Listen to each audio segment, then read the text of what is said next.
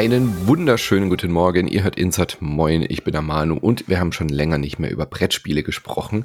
Wir haben ja ein bisschen was umgestellt bei Insert Moin, dass wir bei unserem Brunch jetzt immer auch über die Spiele der Woche reden. Und da juckt's mir immer so ein bisschen in den Fingern zu sagen, was ich auch an Brettspielen gespielt habe in der Woche.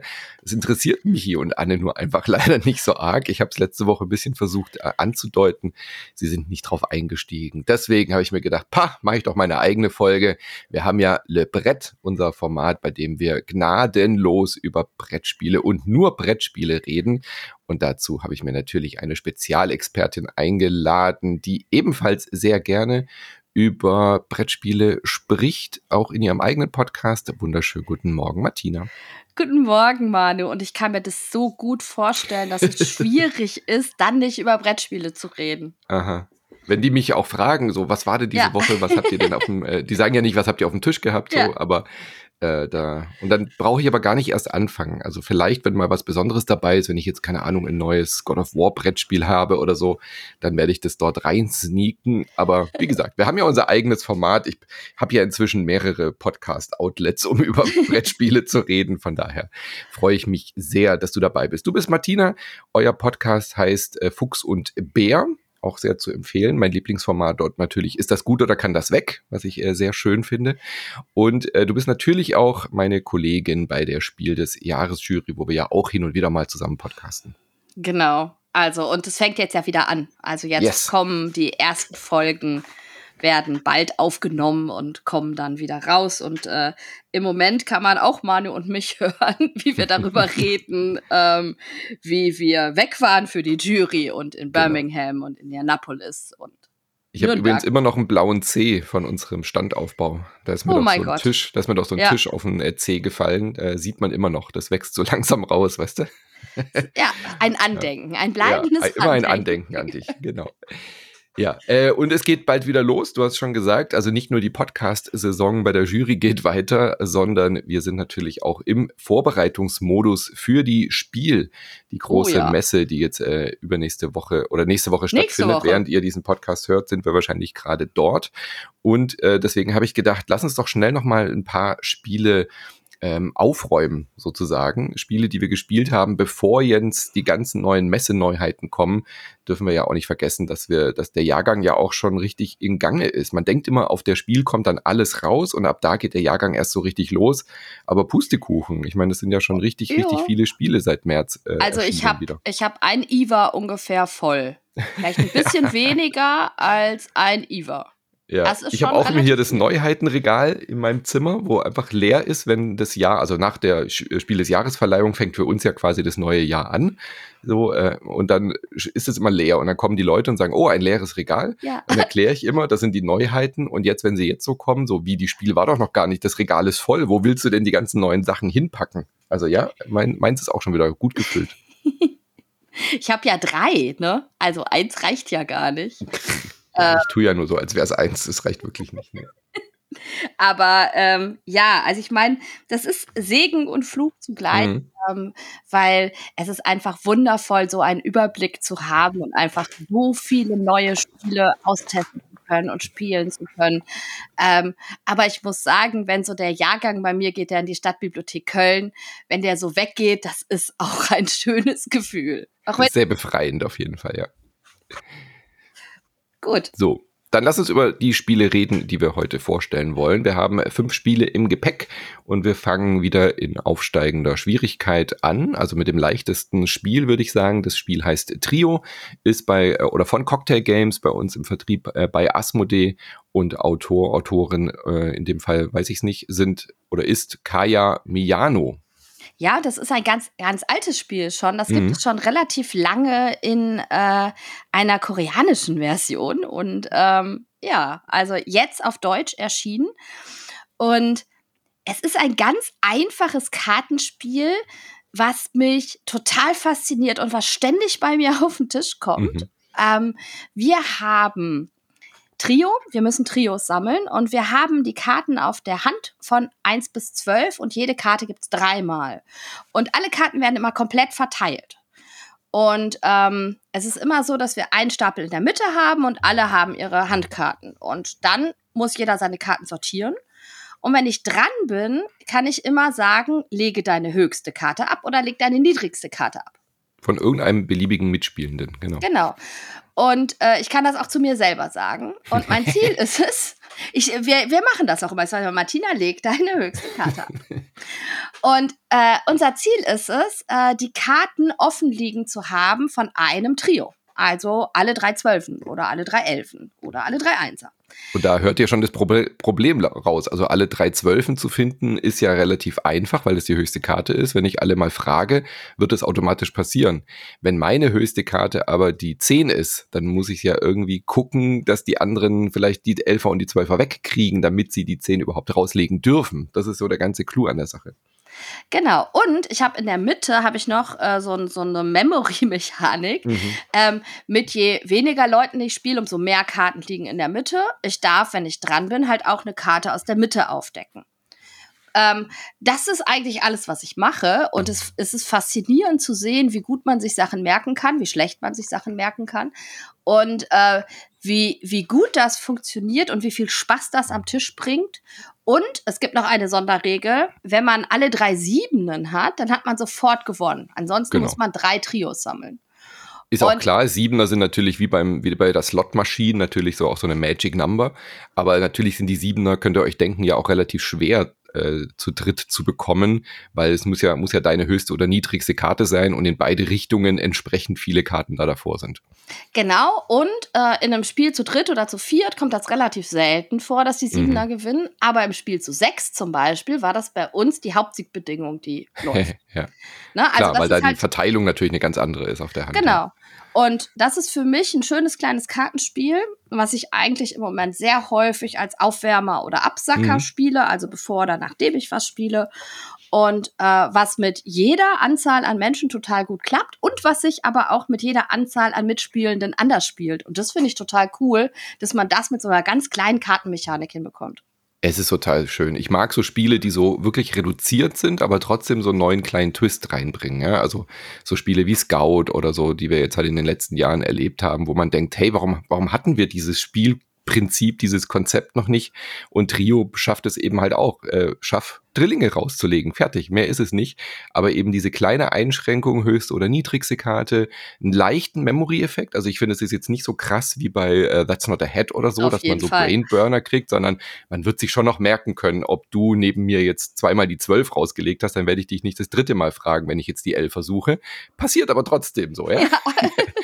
Und dann dieses kleine, äh, ich darf einfach irgendeine beliebige Karte in der Mitte umdrehen, was nochmal so einen extremen Glücksfaktor reinbringt, weil vielleicht habe ich jetzt irgendwie gerade zwei Achter auf der Hand, kann ja passieren. Ich drehe eine Karte um und ich erwische die Acht und zack habe ich irgendwie ein Trio. Ja, sowas gibt's ja. ja dann auch. Solche schönen kleinen äh, Glücksmomente, die das sehr, sehr auflockern. So eine Partie dauert ja auch nur zehn Minuten, dann spielt man gleich genau. direkt die nächste Runde.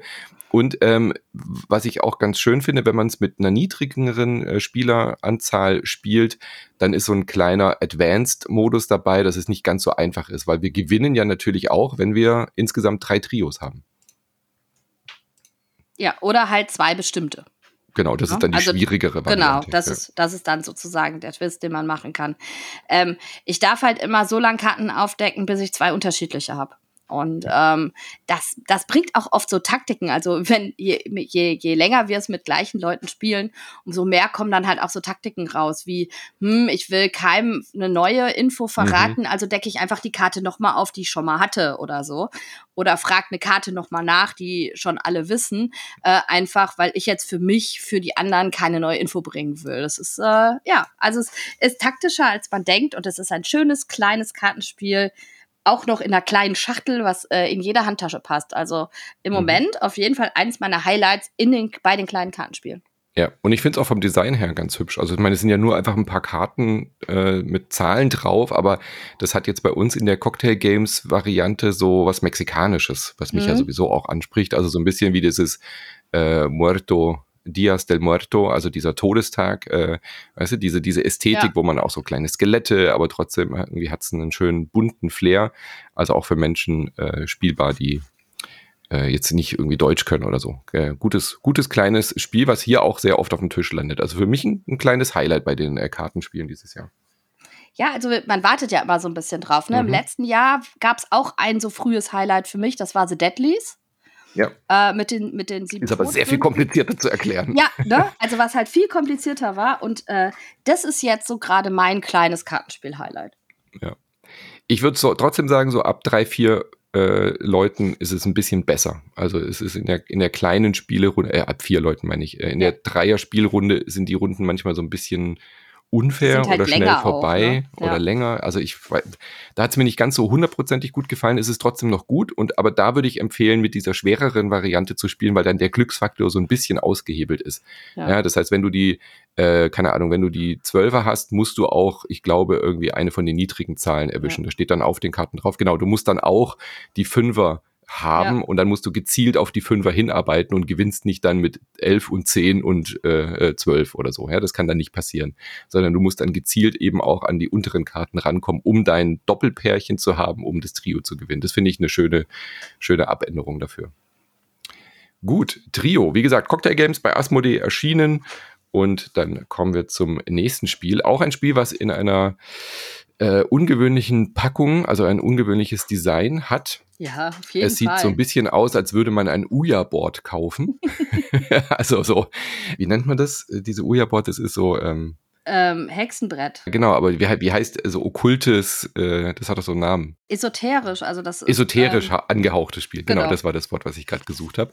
Ghostwriter, auf Englisch Phantom Inc. Also genau, es hat auch denn so, wir reden mit den Geistern. Wir reden nämlich mit den Geistern. Also dieses, diese Ouija-Board-Assoziation ist durchaus gewollt. Ja. Ihr kennt es vielleicht aus äh, Gruselfilmen oder so, dass wir als Medium. Witchboard äh, genau, dass wir als Medium mit der, mit der Geisterwelt reden wollen. Und wir wollen jetzt hier auch mit diesen äh, Wesen, mit diesen Seelen Kontakt aufnehmen und sie buchstabieren uns quasi wie bei so einem Uja-Board, wo man dann den Finger so bewegt, äh, hören wir Buchstaben aus dem Jenseits äh, des, des Medium. Und genau darum geht's. Es ist nämlich eigentlich nur ein Wortfindespiel, so kann man es eigentlich bezeichnen. Ja? Also wir haben eine Karte, da stehen dann äh, Begriffe drauf keine Ahnung, Drucker oder Kugelschreiber, also Nomen stehen da. Re drauf, relativ ja? einfache Begriffe. Relativ einfache Sachen, aber es kann dann auch mal sowas wie Taucherbrille sein oder äh, Mauspad, keine Ahnung, solche Sachen halt. Man könnte jetzt quasi so sagen, okay, damit wurde das Opfer vielleicht umgebracht und wir versuchen, den, die Tatwaffe rauszufinden, wenn man so ein bisschen Story daran braucht. Wir teilen uns in zwei Teams auf ähm, wenn wir nur zu dritt spielen, äh, sind halt die Ratenden, die, also die zwei Ratenden die Teams und das Medium spielt für beide. Wenn man mehrere Leute ist, dann sind es eben zwei Teams mit zwei Medien, die aber das gleiche Wort machen. Und dann geht's abwechselnd los, dass das Medium weiß ja, welches, ähm, welch, um welchen Begriff es geht. Jetzt nehmen wir einfach mal einen Grill oder so. Ja? Und äh, die, die Ratenden, jetzt kommt aber der Clou an der Sache, ja. Die müssen komische Fragen stellen und sie dürfen sich diese Fragen nicht selber überlegen. Also sie können nicht einfach fragen, hey, mit welcher Waffe wurdest du umgebracht, sondern das sind ganz skurrile Karten mit äh, Texten drauf, die redaktionell wirklich hervorragend schräg ja. ausgewählt wurden. Und zwar da so, dass sie teilweise gar nicht passen. Ne? Ja, genau. Und du darfst dann immer zwei Fragen dem Medium geben und das Medium sucht sich dann eine von diesen Fragekarten aus. Magst du mal ein paar Beispiele geben, was das für Fragen sein könnten? Mit welcher Sportart verbindest du es am besten? Und dann denkst du so als Grillzange passt. Moment mal, Grillzange, ja, was, was soll ich denn da jetzt sagen? Ja, Mit genau. welchem Getränk verbindest du es am ehesten? Das wäre eine gute mhm. Frage, ne? Zu welcher genau. Motto-Party würdest du es mitbringen? Nehmen wir doch mal das Beispiel. Äh, du wirst jetzt als Medium gefragt, du willst Grill, nein, nehmen wir mal die Grillzange, Grillzange, beschreiben und du kriegst die Frage, mit welchem Getränk würdest du es verbinden? Dann würde ich jetzt diese Karte nehmen, die andere würde ich zurückgeben, die kann man also wieder fragen. Und nee, dann würde ich anfangen, du B. Die legst du offen ab. Ja, äh, offen, aber nur für das Rateteam, nicht für die, das andere Team sieht's ja nicht. Nein, du legst die Karte, so, ja. die du nicht nimmst, legst du offen ab, weil daraus kann ich ja schon Rückschlüsse ziehen, Natürlich, welche ja. Karte der Geist ablegt und nicht beantworten will. Genau, also das, das, die nicht beantwortete Frage ist weg, aber die hat nur ja. so eine Pseudo-Information, würde ich jetzt mal sagen. Man weiß halt nur, der Geist will die nicht beantworten. Man könnte da schon auch was draus lesen, aber ja. entscheidend ist, die zwei Teams haben jeweils eine Frage, die sie beantwortet bekommen. Das gegnerische Team weiß aber nicht, welche Frage du beantwortest. Und da gibt es genau. dann zum Beispiel auch eine Karte, nenne mir ein Wort, was gar nichts mit dem Begriff zu tun ja. hat, was dann auch wieder irritierend ist. Okay, bleiben wir mal bei dem Getränk. Also Grillzange, ich würde jetzt als ersten Buchstaben ein B aufschreiben. Dann würde ich Stopp sagen. Genau, warum? Weil ich denken würde, dass du mir Bier schreiben möchtest und ich will dem gegnerischen Team so wenig Hinweise wie möglich geben, mhm. denn die kennen ja nicht die Frage und ich kann jederzeit, während der Geist schreibt, als ratendes Mitglied Stopp sagen. Und genau. wenn und ich relativ B sicher vielleicht bin, nicht so viele Getränke, die da in Frage kommen. Genau. Ja. Und ich kenne ja die Frage. Genau. Oder du würdest vielleicht noch das I abwarten, ja. damit ich nicht irgendwie brause. Pff, mir fällt jetzt kein anderes Getränk mit B ein. Also in dem Fall hätte ich jetzt, glaube ich, auch Stopp gesagt. Aber BI und dann würdest du vielleicht auch schon Stopp sagen. So, jetzt ja. wissen die anderen aber nicht, schreibt das gegnerische Team jetzt gerade Biene, äh, bin. Man darf auch ganze Sätze schreiben. Also ich könnte jetzt auch sowas schreiben wie bin, äh, bin müde dürfte ich auch als Antwort geben, wenn das irgendwie möglich wäre. Also ja. man kann auch ganze Sätze schreiben. Man markiert dann eben halt, wenn das Wort zu Ende ist oder der Satz mit einem Punkt. So. Ja. Und dann ist das gegnerische, kriegt auch ein paar Buchstaben und zwischendurch kann man dann auch Buchstaben einfordern, noch vom gegnerischen Team. Also wenn wir bei BI jetzt unsicher sind, können wir sagen, hey, wir wollen gerne einen Buchstaben haben, damit wir das E noch bekommen äh, um dann vielleicht auch ableiten zu können, okay, das gegnerische Team hat irgendeine Frage gehabt, da ist die Antwort Bier. Ja, okay, dann, dann, dann sind wir vielleicht doch auf der falschen Fährte mit Fahrradständer. So, weißt du? Ja. Und das ist so gemacht, dass das Team, was nicht anfängt, darf als erstes einen Buchstaben fragen. Also, dass mhm. da so ein bisschen der Startspieler der Ausgleich. Na, äh, Ausgleich kommt, genau. Genau. Ein irre cooles Wortspiel. Ich bin total begeistert. Das hat ja. von bei mir in den Runden ab der ersten Partie sofort funktioniert. Und ich bin immer wieder dabei, das Spiel auf den Tisch zu legen und die Leute gucken dann erstmal schräg und so, aber man ist dann sofort drin.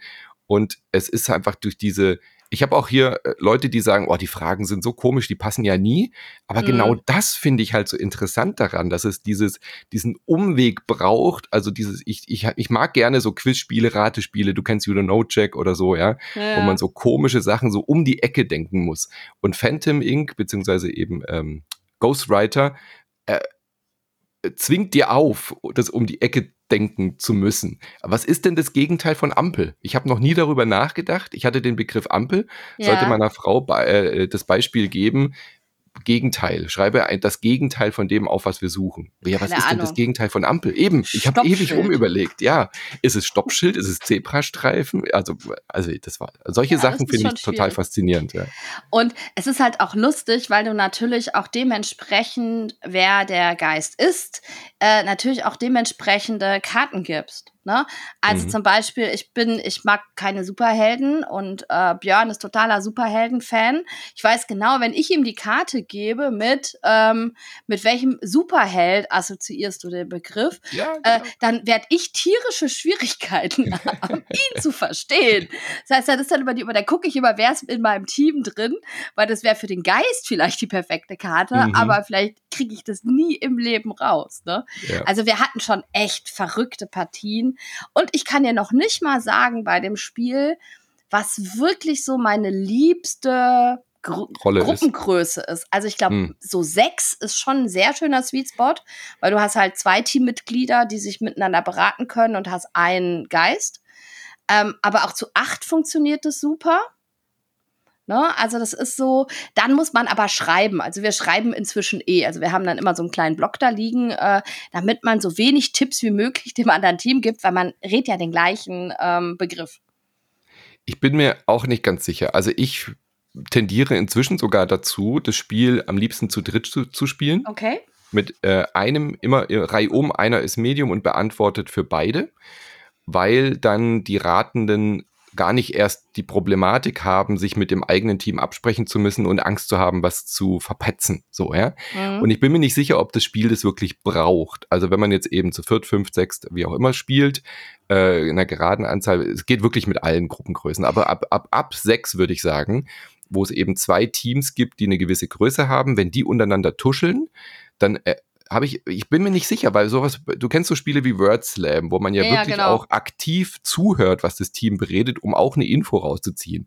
Will das Spiel, will Ghostwriter das dass ich, man das macht oder ich, will die das ich weiß, nicht? Ich weiß es nicht, weil wir das ja umgehen, weil wir schreiben.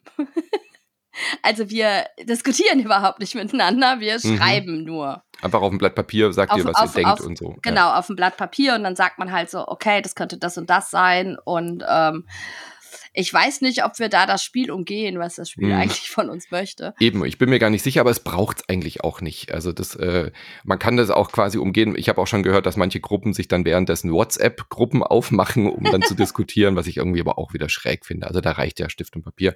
Und so ein bisschen tuscheln, finde ich, ist auch in Ordnung. Man darf schon auch hören, was das gegnerische Team da sagt. Aber es ja. hilft halt sehr. Deswegen äh, bin ich eher bei dem Spiel bei einer kleineren Gruppengröße tatsächlich hängen geblieben.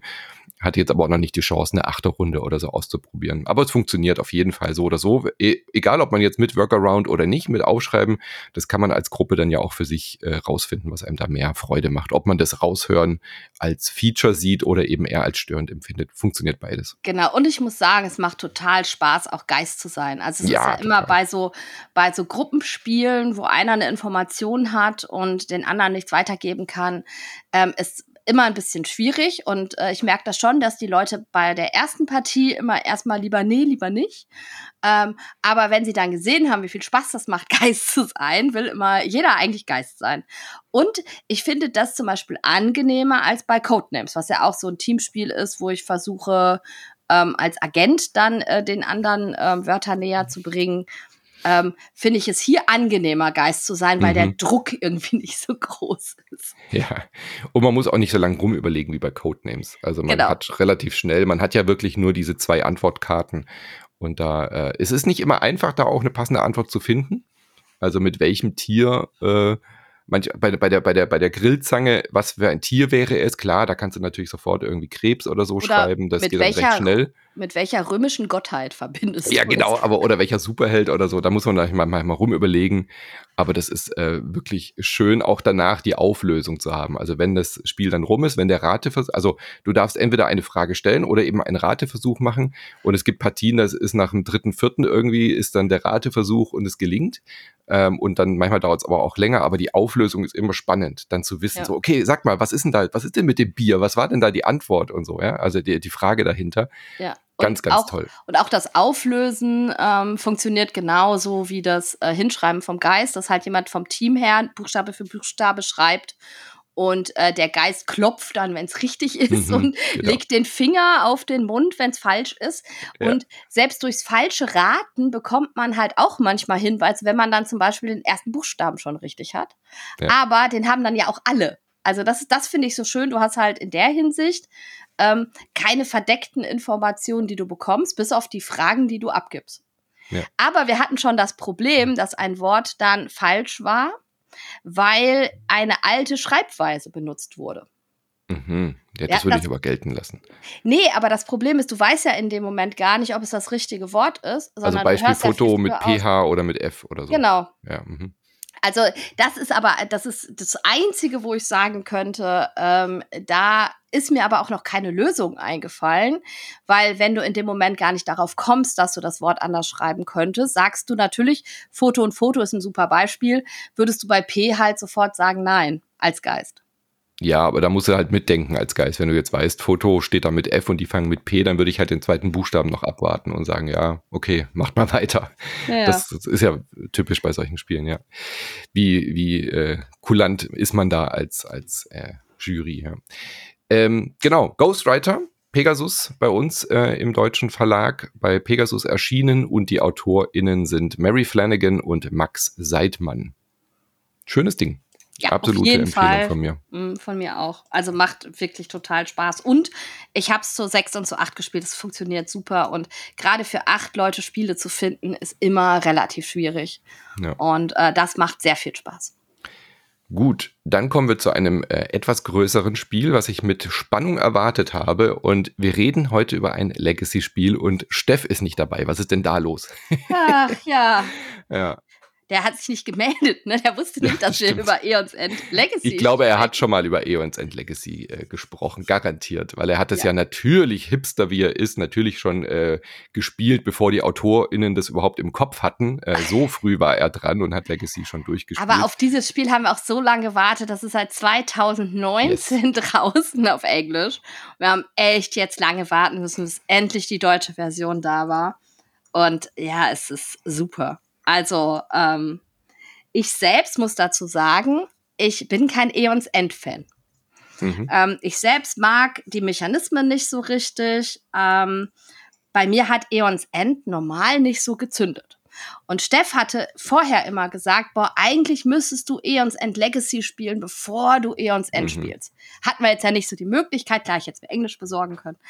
Ähm, aber deswegen war ich so gespannt auf Eons End Legacy. Und ich muss sagen, die Legacy Varianten, die hier drin sind, die machen mir so viel Spaß, dass ich über mein, ach, es ist halt irgendwie immer noch Eons End, ähm, hinwegkomme und es trotzdem total gerne spiele. Also das finde ich faszinierend, dass man es hier geschafft hat, mir ein Spiel schmackhaft zu machen, was ich als Spiel eigentlich gar nicht so gerne mag. Das ist ja witzig. Dann sind ja. wir da komplett, also nicht komplett, aber da sind wir, glaube ich, ein bisschen konträr von der Meinung. Ich bin ja. äh, gespannt, weil ich fand Eons End eigentlich ganz gut. Ganz kurz die Mini-Zusammenfassung. Eons End ist äh, ein Deckbuilding-Game. Also das Grundprinzip ist ja hier auch so.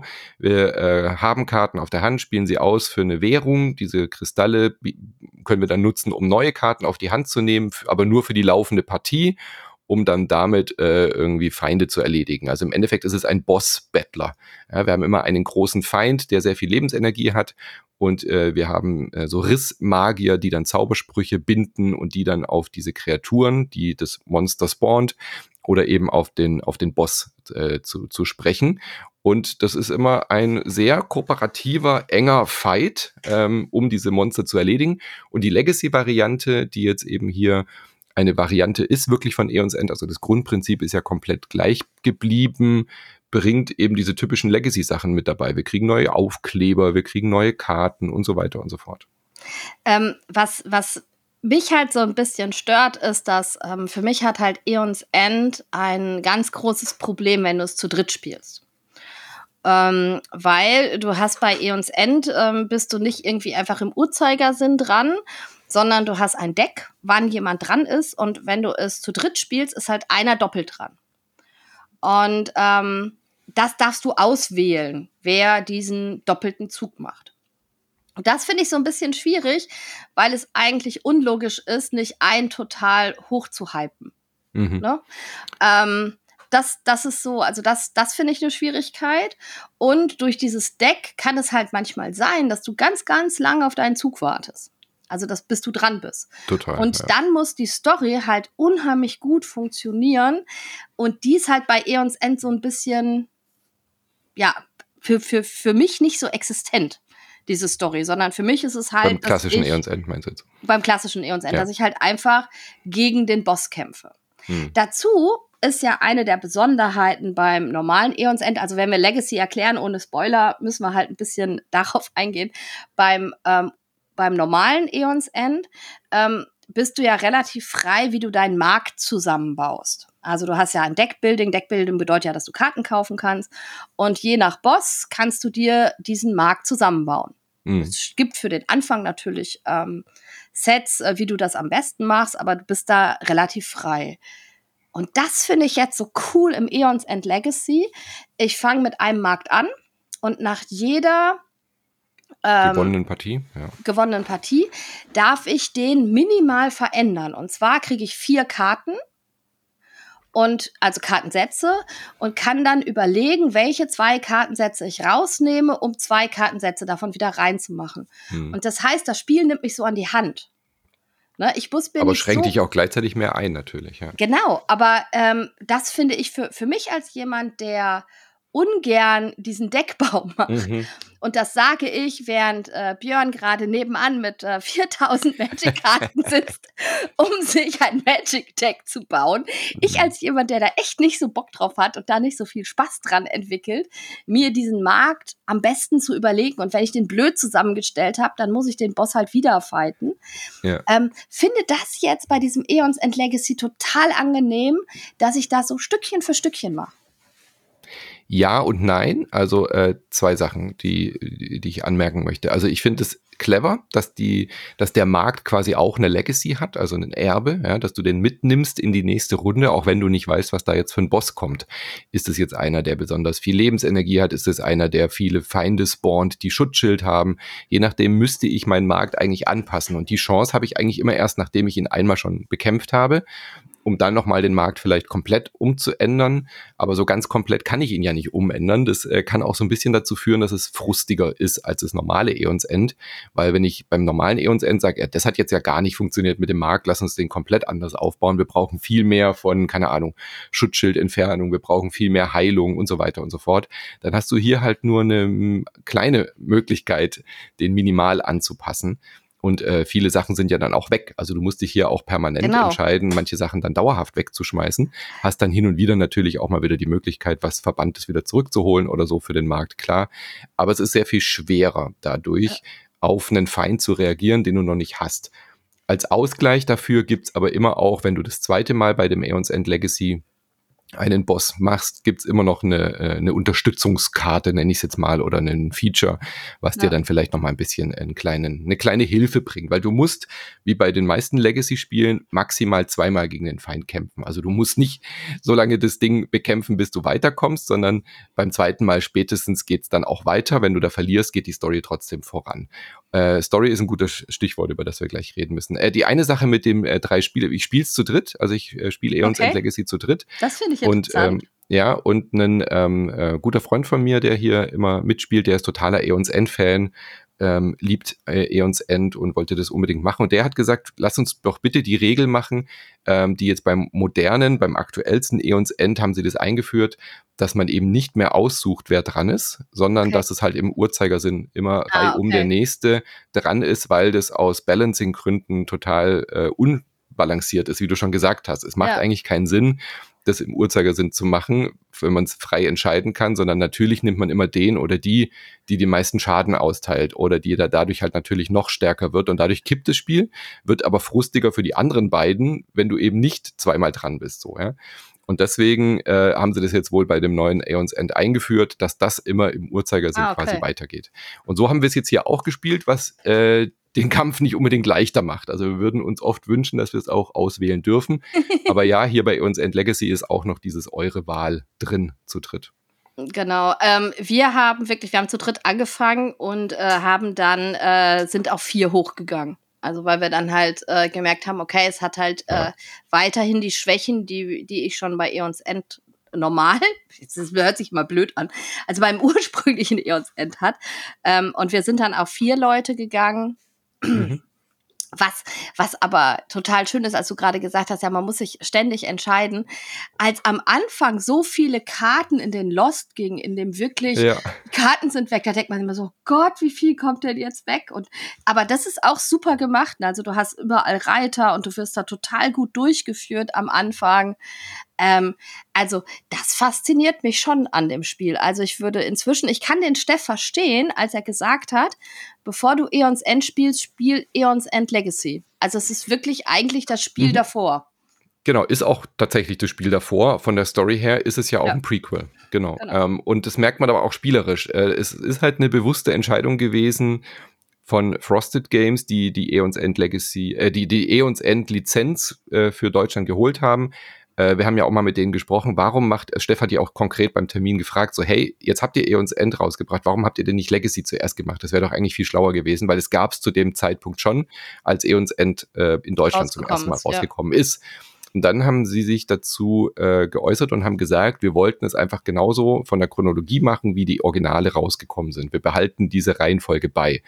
Und das ist eine verpasste Chance, würde ich sagen. Also ich wäre an Frosted Games an der Stelle auch an der Stelle gewesen, dass ich gesagt habe, der Legacy ist eigentlich das ideale Einsteigerspiel, um die Leute auf Eons End vorzubereiten.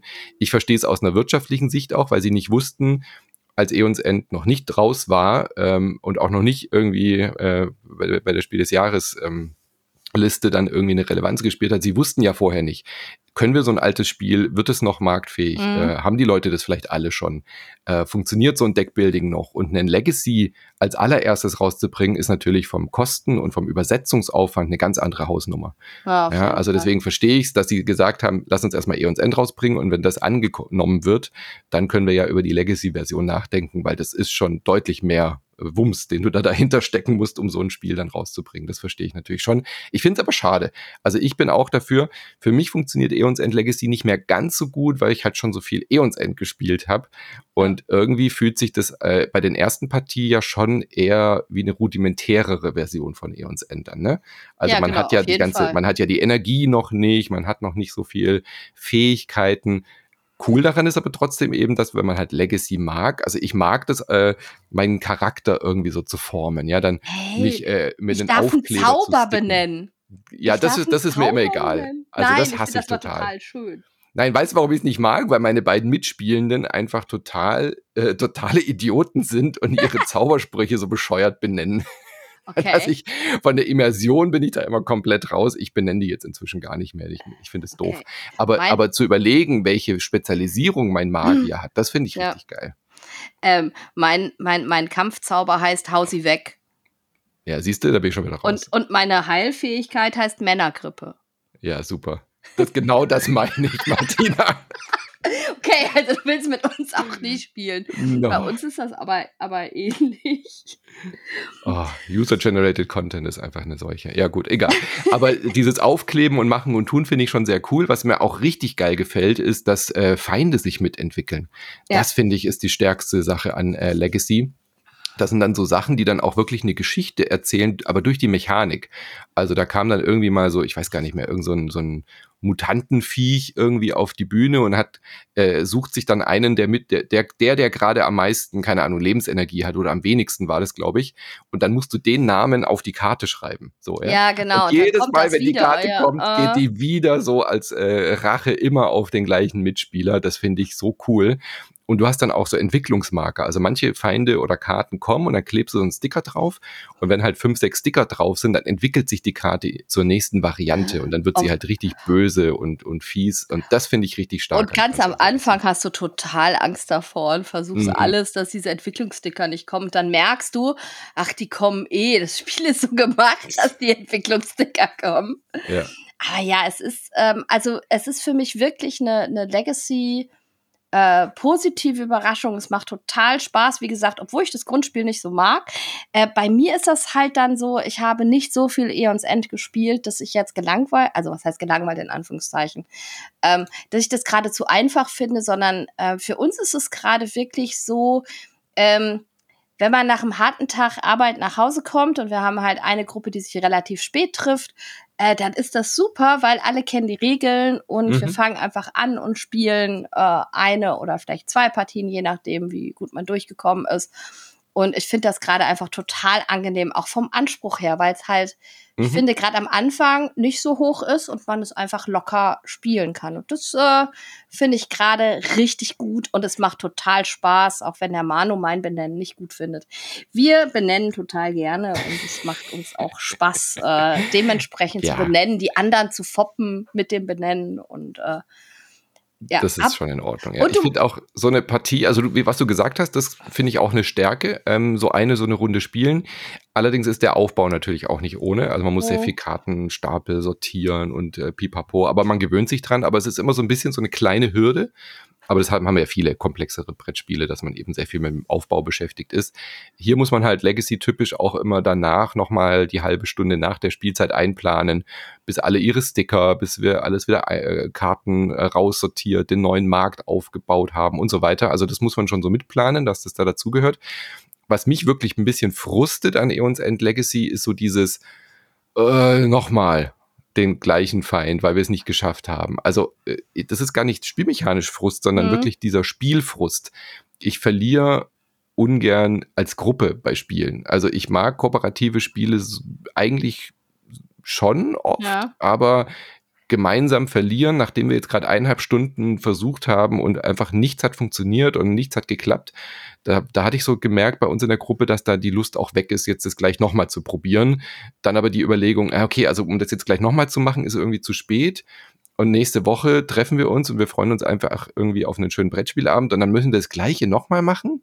Weißt du, wie ich meine? Ja, ja. Also das finde ich so ein bisschen schade. Das kommt irgendwie bei Eons End Legacy, weil es halt auch ein sehr mechanisches Spiel ist. Äh, halt du deckst deine Karten vor, auf ne? und es passiert und es geht irgendwie Äh, man hat manchmal so das Gefühl, man kann eigentlich gar nicht groß was entscheiden bei manchen Partien, weil der Feind irgendwie so stark ist und wir können gar nicht, wir kommen gar nicht daran. Und das, das eigentliche Spiel daran ist dann, nach der Partie der können wir vielleicht was ändern, um genau. den Progress zu machen. So. Und das fand ja. ich ein bisschen frustrierend. Und ich glaube, es liegt aber daran, weil ich halt, weil es Eons End schon gab. Wäre Eons End Legacy das erste gewesen, wäre ich komplett hin und weg. Ähm, ich, ich kann mir aber auch vorstellen, dass das auch bei uns so ein Luxusproblem ist, weil ja, wir ja, halt total. nicht an dem einen Spiel dranbleiben, sondern weil halt neben Eons End Legacy halt noch die ganzen anderen Spiele da stehen, die einen halt auch anlachen. Ne? Ja. Also da muss man halt auch einfach sagen, da sind wir ja in einem, in einem solchen Luxusverhältnis, dass wenn ich mir Eons End Legacy kaufe, was ja auch ein recht teures Spiel ist, mhm. ähm, kann ich mir halt schon vorstellen, dass es gar nicht so frustig ist. Also wenn ich mir zum Beispiel Pandemie Legacy überlege, da fand ich das überhaupt nicht schlimm, äh, noch, mal einen Monat zu, zu spielen nee. oder so. Ja. Also, Aber da hat man äh, mehr Entscheidungen, finde ich. Also ja, man ist stimmt. nicht so passiv wie bei Eons End Legacy, wo man das Gefühl hat, man wird gespielt. Das ist, glaube ich, das Ding, was ich meine.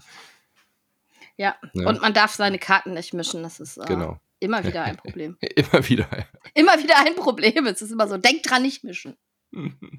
Genau, also aber insgesamt trotzdem ein gutes Paket. Also ich würde auch sagen, äh, es ist ein, ein, ein ganz tolles Legacy-Spiel. es ist dieses Luxusproblem, was wir jetzt haben. Wenn, wenn ihr schon viel Eons End gespielt habt, ist es nicht automatisch eine Steigerung. Das will ich einfach da, damit nur sagen. Ja? Also wenn man viel Pandemie gespielt hat und dann Pandemic Legacy spielt, ist es eine deutliche Steigerung. Hier habe ich eher das Gefühl, dass man auch damit klarkommen muss, dass es erstmal weniger ist als die meisten Eons Ends. Und nach der zweiten, dritten, vierten Partie kommt es dann schon auf den Level und dann hat auch wirklich tolle Ideen drin, die andere Eons Endspiele eben nicht haben. Ja, also sind schon wirklich unique Sachen drin. Ich habe schon gesagt, diese Karten entwickeln sich, nicht nur euer Charakter entwickelt sich.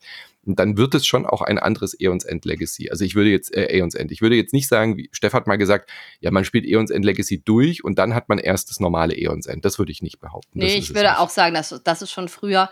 Und ja. was ich halt einfach cool finde, dass ein Entscheidungen immer wieder einholen nochmal. Also es ist halt wirklich, ja, es, genau. ist, es ist so richtig Legacy, wie man sich das vorstellt. Es ist so, Absolut. jede Entscheidung, die du machst, ist echt wichtig. Und ja. äh, das macht es für, für mich auch wirklich zu einem guten Legacy-Spiel. Ich würde auf jeden Fall raten, es vorher zu spielen. Ähm, und ich kann jetzt aus meiner Erfahrung ja sogar sagen, selbst mich huckt es, obwohl ich Eons End nicht mag, mhm. ähm, ist, ist der, der Legacy-Bereich ist so gut gemacht äh, dass mich dieses Spiel total in den Bann zieht und äh, ich, äh, obwohl ich das Grundspiel nicht mag, wirklich total Bock habe, die ganze Kampagne weiterzuspielen und mich immer freue, wenn Eons End Legacy Abend ist. Also ich glaube, fast eine bessere Werbung kann man nicht mhm. machen. Ähm, und das ist, weil, weil für mich dieses, äh, diese, diese Legacy, ähm, ja, Verengung äh, genau das bringt, was mich teilweise dann gestört hat. Mhm. Wie findest du denn die Story? Also die hat uns leider als Gruppe auch nicht so gehuckt. Nee. Ich meine, man erwartet jetzt von Eons End auch keine äh, Oscar-reife Geschichte. Es ist halt so dieses typische, hey, da ist ein böser Feind, äh, wir sind irgendwie Rissmagier, bla bla genau. bla. Dann kommt der mal zu Hilfe, dann kommt da mein Charakter. Es ist, sie waren stets bemüht, würde ich sagen, da irgendwie dieser Mechanik eine Geschichte aufzudrücken. Aber so richtig funktioniert hat die für mich nicht. Bin nee. jetzt aber auch kein klassischer High-Fantasy-Fan, aber da war jetzt nichts dabei, was mich irgendwie erzählerisch äh, motiviert hat die Gruppe war dann auch, hat mich immer so angeschaut, oh, jetzt muss er wieder drei Karten vorlesen. Wir wollen doch eigentlich nur wissen, welche Aufkleber wir kriegen. So.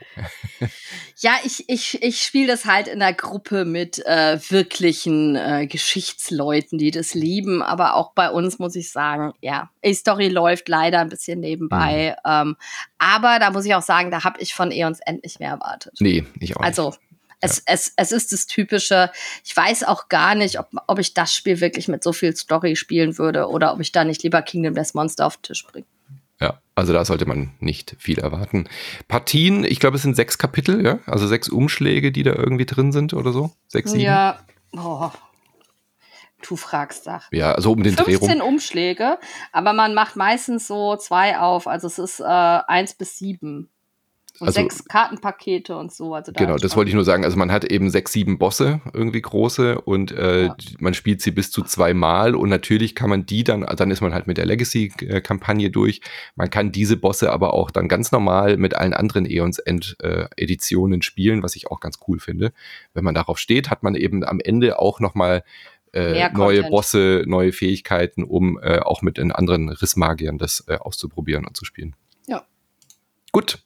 Dann kommen wir zu einem klassischen Eurogame. Weg von Legacy zu einem Eurogame von einem Team, was schon ein äh, recht gutes, finde ich, Spiel gemacht haben. Die, äh, die Rede ist von Devir, dem Verlag. Äh, Cosmos hat sich das jetzt äh, bei uns in Deutschland gesichert.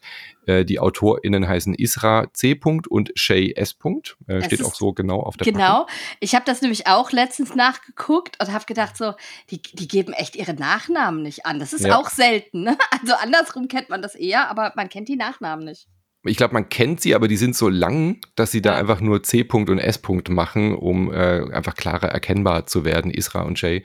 Ähm, genau, die Rede ist von Die Weiße Burg, das Nachfolgespiel, kann man eigentlich so sagen, weil gleiches Team und gleicher Verlag von äh, Die Rote Kathedrale. Ja. Und äh, es ist total spannend, denn du hörst die Regeln und denkst dir, oh, cool, schön verzahntes Euro. Und dann sagt dir jemand, Du hast nur neun Züge. Genau. Und ich dachte, sind wir jetzt bei Lacerda oder was ist hier los? Und das ist so hart und das macht so viel Spaß. Mhm. Äh, das ist unglaublich, weil wir haben dazu auch noch Glückskomponenten. Und das ist das, was ich in der Verzahnung immer total mag. Wir haben einen Würfeleinsetzmechanismus. So habe ich drei Farben an Würfeln, die äh, zu Beginn jeder Runde gewürfelt werden. Wir spielen drei Runden. Und ich kann immer den höchsten oder den niedrigsten Würfel nehmen. Und wenn ich den niedrigsten Würfel nehme, kriege ich noch einen Bonus dazu. Genau.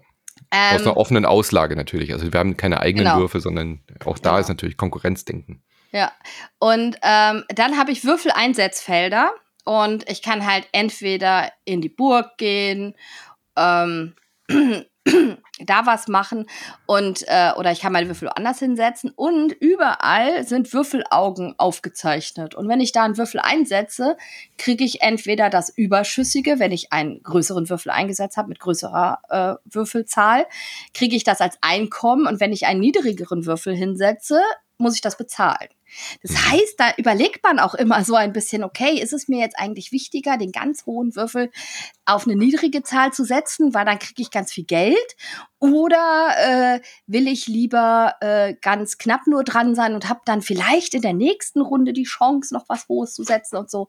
Das ist schon relativ spannend. Und dann genau, schalte ich halt. Klassische Dilemma halt. Äh, genau. Will ich Geld, will ich viele Ressourcen, bin ich bereit für dieses Aktionsfeld, was mir wichtig ist, auch Geld auszugeben? Kriege ich dadurch vielleicht einen anderen Vorteil? Kann ich nochmal eine Doppelaktion machen und so weiter und so fort? Also ja. schon sehr klassisch und man denkt, ja, ist halt ein normales Würfel-Einsatzspiel, aber nur dreimal drei Würfel einzusetzen, das ist halt der Killer. Genau. Und ich darf die Würfel übereinander stapeln, aber nur einmal. Das mhm. heißt, ich will ja eigentlich alles machen. Und wir haben die Chance, Doppelaktionen zu machen. Für jede Würfelfarbe gibt es ein Feld, bei der man pro Würfelfarbe eine doppelte Aktion machen kann, ähm, die sich auch noch verändern. Also es ist so mhm. viel los auf diesem Brett. Es ist teilweise total gut planbar, weil ihr müsst euch ja vorstellen, bei nur neun Zügen muss man relativ viel vorplanen. Und teilweise muss man sich aber immer wieder darauf einlassen, das zu machen, was übrig gelassen wird oder was verändert wurde. Und man muss nochmal umplanen. Das macht für mich dieses Spiel so spannend.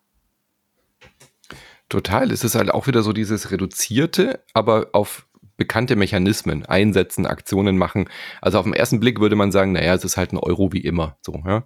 ja. Ähm, Thematik ist jetzt auch nicht komplett neu, aber die mag ich auch sehr gerne. Also diese weiße Burg ist äh, im japanischen Setting, also wir sind so im feudalen Japan unterwegs, würde ich sagen.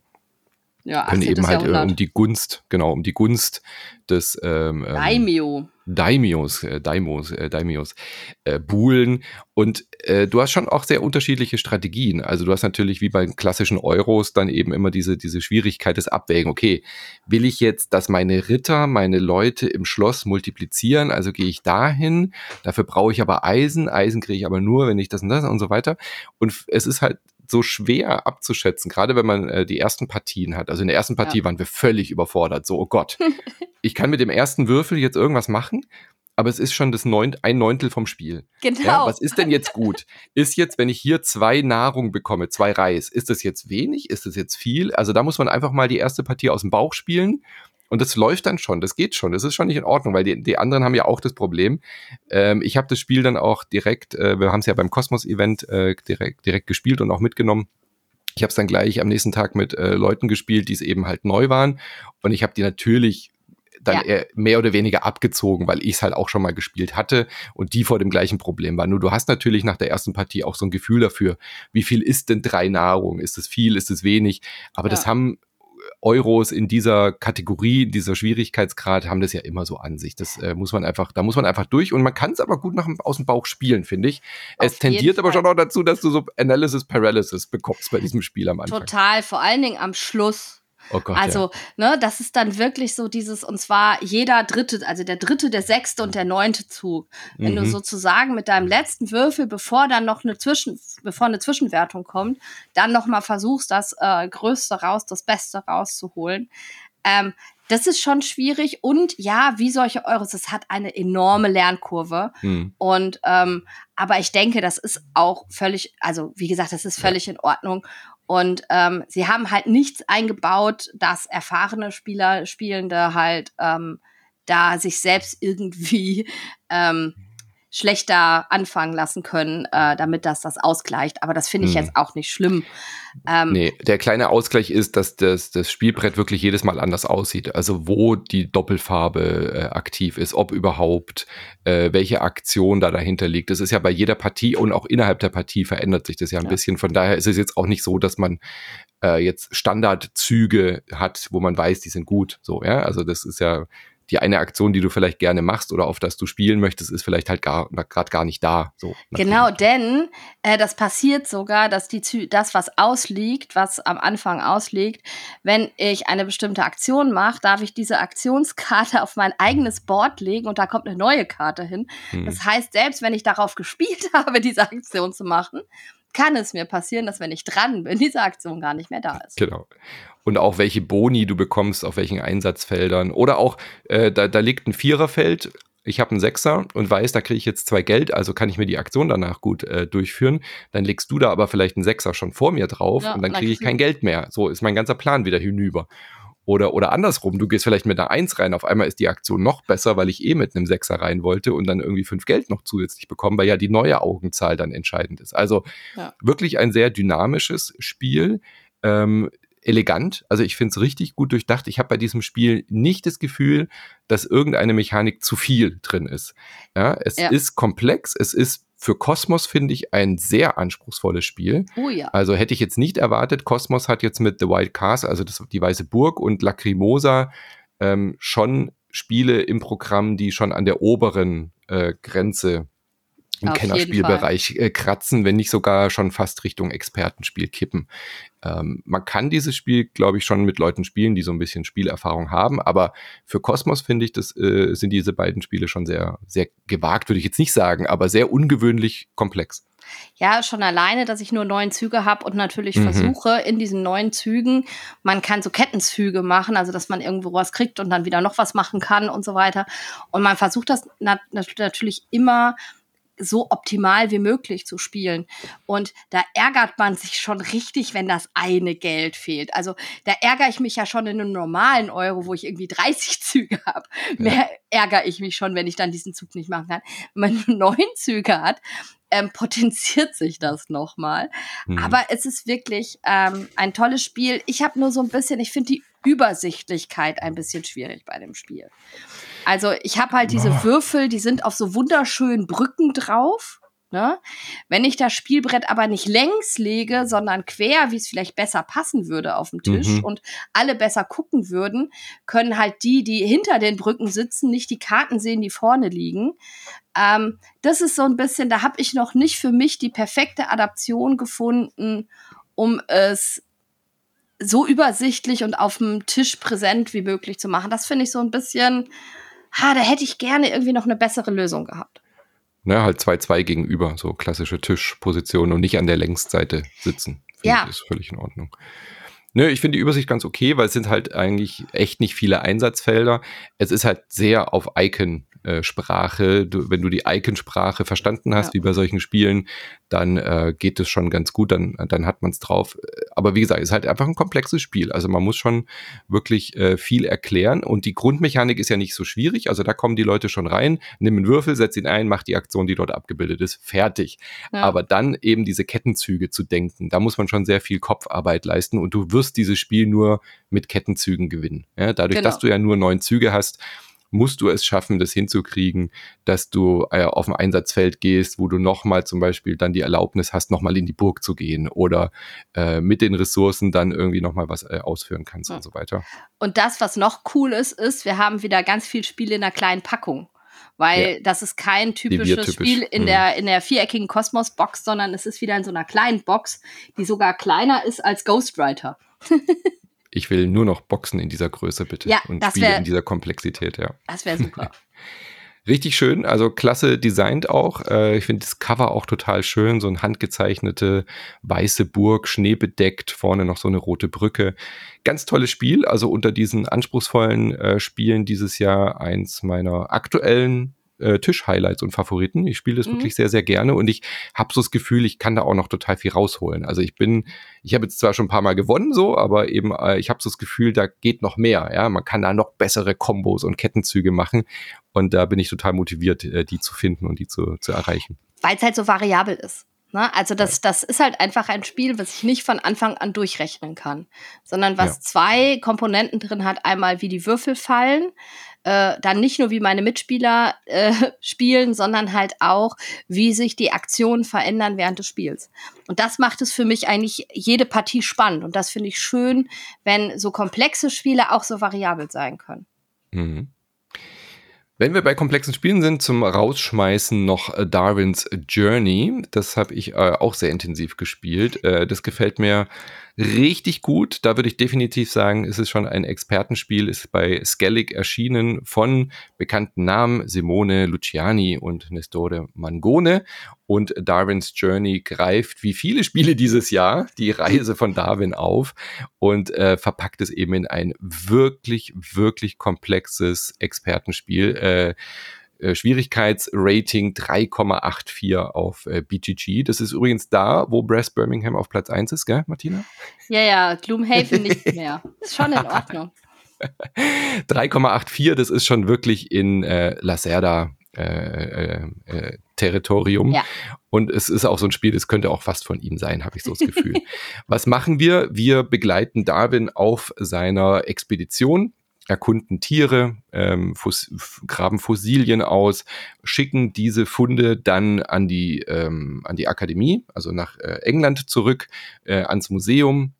Damit geforscht werden kann. Damit geforscht werden kann, genau. Und äh, erforschen natürlich die Galapagos-Inseln und so weiter und so fort. Und wollen aber auch ein bisschen Geld verdienen, wollen auch ein bisschen Ruhm und Ehre für uns einheimsen. Und äh, das Ding ist so dermaßen überladen. Also wenn man schon bei The White, bei, bei, der, bei der Weißen Burgs Gefühl hat, das Spielbrett sei voll, äh, dann sollte ja. man sich mal Darwin's Journey aufgebaut anschauen. Das erschlägt dich im wahrsten Sinne des Wortes mit, da ist nochmal ein Einsatzfeld, hier ist nochmal eine Karte, da ist nochmal ein irgendwie Zeug, wo Marker liegen und da ist nochmal was und hier sind nochmal dynamische Einsatzfelder. Das und jedes Feld ist wichtig. Und alles ist wichtig. und und äh, im Gegensatz zu der Weißen Burg ist das kein Spiel, was du aus dem Bauch spielen kannst. Nein, so, ja? Also bei der Weißen Burg kannst du sagen, gut, ich habe eh nur neun Züge, jetzt fange ich halt mal an. Bei Darwin's Journey hatte ich auch schon Partien, wo ich in der ersten Partie gedacht habe, ach, äh, ich spiele heute mal ohne Expedition und ich bin gnadenlos was? untergegangen. ja, ja, ich wollte hey, halt mal aber, aber interessant, dass du es ausprobiert hast. Ja. Und ich war dann halt zweieinhalb Stunden am Zugucken und bin einfach nicht mehr hinterhergekommen. So, ja. Also es hat, äh, du kannst halt wirklich Fehler machen, die dich so hart bestrafen bei diesem Spiel, dass du gar keine Chance mehr hast. Aber das finde ich halt auch reizvoll bei solchen Spielen. Man, man muss schon auch wissen, auf was man sich da einlässt. Ja, also ich finde es halt auch spannend, dass du, dass du diesen Moment hast, dass du deine Arbeiter ausbilden willst und dass du als erstes das schaffen willst, um den Arbeiter zu bekommen und dementsprechend äh, weitere Boni zu kriegen. Ich finde, es fühlt sich, wenn es auch bestrafend sein kann, oft so belohnend an. Mhm. Ne? Also es ist wirklich so. Kommt dir so klug vor beim Spielen her. Ja, das ist jetzt ja nicht ungewöhnlich. Naja, wenn, wenn so ein Plan aufgeht, finde ich. Ja, ja, natürlich. Und äh, diese, diese Verzahnung ist halt auch einfach cool. Ne? Also du schipperst mit deinem Schiff und äh, äh, entdeckst und ähm, verschickst es und forschst dann daran und das Forschen ist halt wieder für alle. Ne? Also mhm. es ist halt so dieses, ist ja auch klar, wenn etwas in ein Museum kommt oder in ein Zoo, dann ähm, kann man daran arbeiten. Und dann können alle daran arbeiten. Das ist halt nichts, was nur für mich ist.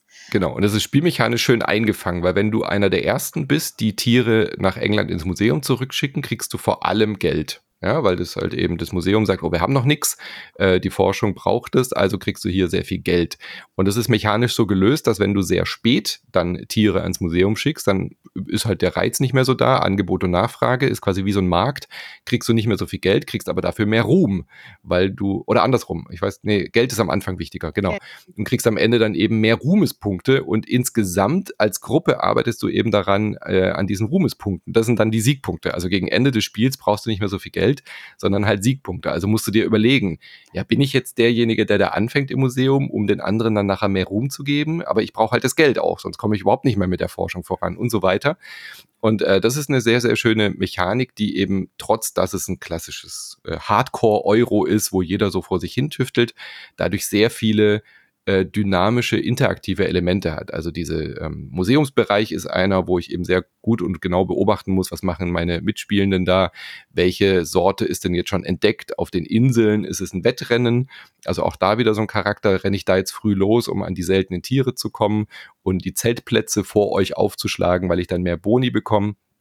Andere Mitspielenden sagen dann aber, naja, macht ihr das mal auf den Inseln, ich bilde lieber meine Leute gut aus. Und das hast du ja schon gesagt, es ist ein Worker-Einsatzfeld, äh, Quatsch, ein Worker- Placement, also Worker-Einsatzspiel, so rum, Arbeiter-Einsatzspiel. Arbeiter-Einsatzspiel, das genau. war Aber Spur. diese vier Meeples, die man hat, die sind alle unterschiedlich. Und das habe ich so in der Form, glaube ich, noch nicht gesehen. Also du kannst quasi einen einzelnen Meeple spezialisieren. Ja. Ähm, ich glaube, Oath hatte das letztes Jahr, gell, wo man diese kleinen äh, ja, äh, genau. äh, Sachen aufstecken konnte, die dann auch Spezialfähigkeiten hatten. Das ist hier ähm, außergewöhnlich. Es ist sehr, mit sehr viel Aufwand verbunden und auch Geld und Kosten und eigene Aktionen, diese Leute auszubilden. Aber dann sind die halt zum Beispiel spezialisiert auf, sie können besser wandern. Das heißt, du darfst mehr Schritte laufen dann mit äh, äh auf der Insel oder sie sind halt besonders gute Schiffsleute. Ja? Sie haben halt eine Schiffsausbildung genossen. Das heißt, du hast dann eben Felder, die dir dann einen Bonus darauf geben, mit deinem Schiff hinter Darwin herzufahren. Weil wenn du das nicht tust, und das war diese Partie, die ich hatte, dann, dann kriegst du halt sehr viel Minuspunkte, weil du halt einfach ein Trottel bist und nicht am, am äh, äh, an Darwin dran bleibst und irgendwie abgehängt wirst. Und du willst eigentlich alles machen und alles ist schwer und alles ist aber wichtig. Und das ist die Kunst daran in diesem Spiel, irgendwie da im Fahrwasser von Darwin zu bleiben. Ja, und es ist äh, thematisch gut umgesetzt. Also das ist wirklich Total. ein Spiel, ähm, finde ich, wo man dieses Erforschen sogar ein bisschen spüren kann. Auch wenn es mhm. natürlich kein Geschichtenerzählspiel ist, ist es schon so, ähm, dass man das nachfühlen kann, finde ich. Mhm. Und es ist wirklich so, ich kann nicht sagen, ich gehe nicht auf Expeditionen oder ich suche keine Tiere. Dann dann läuft's halt gar nicht. Ne? Also es gibt so ein paar Sachen, die muss ich machen. Bei den anderen Sachen kann ich mich halt ein bisschen stärker spezialisieren und kann halt immer gucken, okay, ich guck mal dahin zu gehen, wo erstmal nicht alle hingehen, um dann zuerst da den großen Bonus zu kriegen, weil eigentlich sind das alles kleine Wettrennen so ein bisschen. Ja, genau.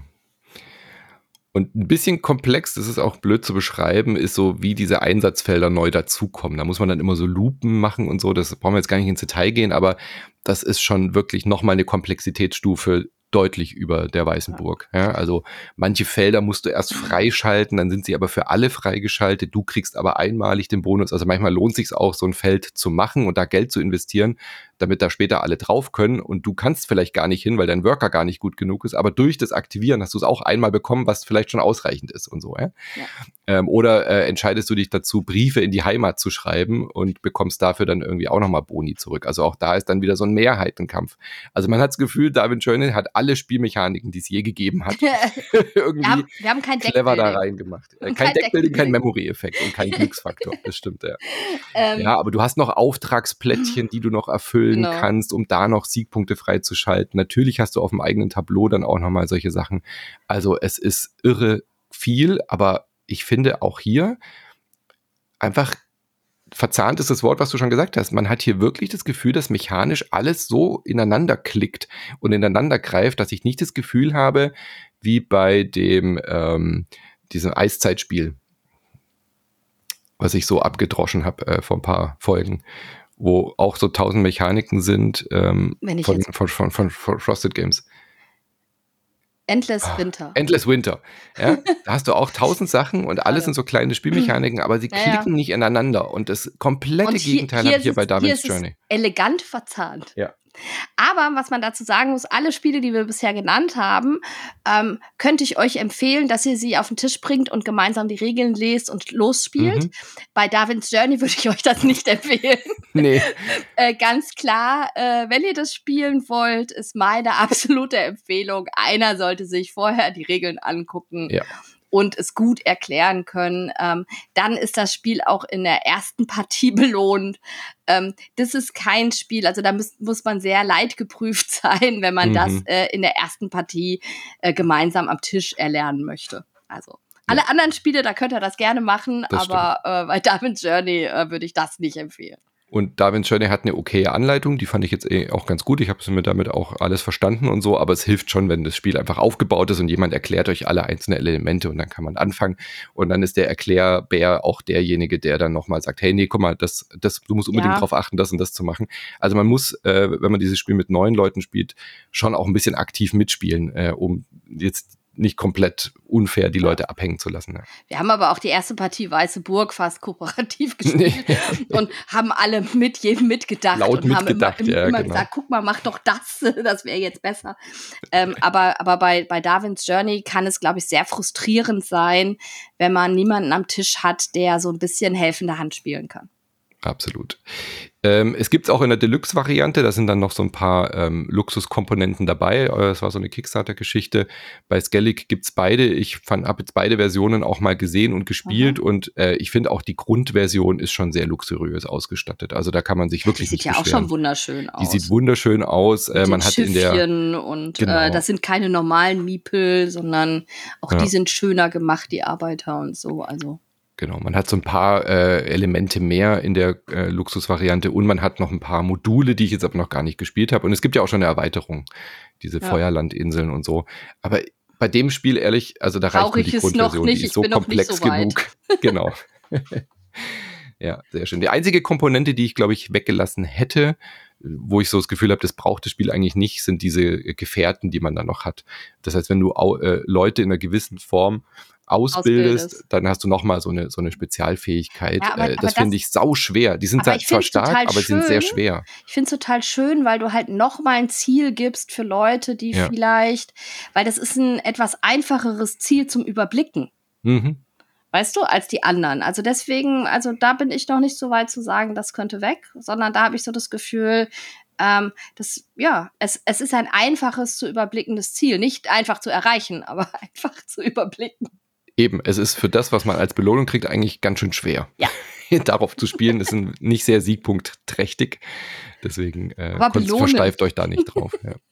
Sehr schön. Dann haben wir viele, viele Spiele ja. heute euch vorgestellt. Nochmal zusammengefasst. Trio von Cocktail Games bei Asmodee, Ghostwriter bei Pegasus, Eons End Legacy bei Frosted Games, Die Weiße Burg bei Devir und Cosmos bei uns erschienen und Darwins Journey bei Skellig und genau, alles kooperative Spiele, wenn man es mit Martina spielt. Ja, schon. Ja. Nein, dann äh, danke ich dir auf jeden Fall. Es hat äh, sehr viel Spaß gemacht. Äh, sehr gerne, wie immer. Ich würde jetzt sehr gerne mit dir äh, Brettspiele spielen. Aber ja, können wir ja nächste auch. Woche. Wir, wir, sind zu weit auseinander. Mhm. Ähm, und das Coole ist, alle Spiele, die wir euch heute vorgestellt haben, wenn ihr auf die Brettspielmesse geht, könnt ihr die ausprobieren. Selbst Eons End Legacy ähm, kann man ausprobieren mit dem ersten Szenario. Genau. Und ihr könnt vielleicht auch mit uns was spielen, äh, wenn ihr den Podcast hört und ihr kommt auf die Messe. Am Samstag ab 14 Uhr sind wir beide beim Meet and äh, Play, hey, genau, was Johannes äh, organisiert. Äh, das, da bist du, da ist natürlich auch Björn dabei. Äh, die Prädagoge habe ich auch gesehen. Also die ganzen Brettspiel-Podcast-Bubble und natürlich auch die YouTuber werden dort anzutreffen sein. Und Martin und ich sind da auf jeden Fall da. Können wir vielleicht und wir haben, wir haben einen Tisch eine Runde Ghostwriter spielen. Und wir haben Neuheiten dabei zum Spiel. Sehr schön. Ich freue mich drauf. Also kommt vorbei ab 14 Uhr, wenn ihr Bock habt und sagt Hallo, auch wenn ihr uns so auf der Messe seht, natürlich. Und dann sage ich Martina, bis nächste Woche. Ich freue mich. Woche. Ich und freu bis mich zur auch. nächsten Folge. Bis bye dann. Bye. Tschüss.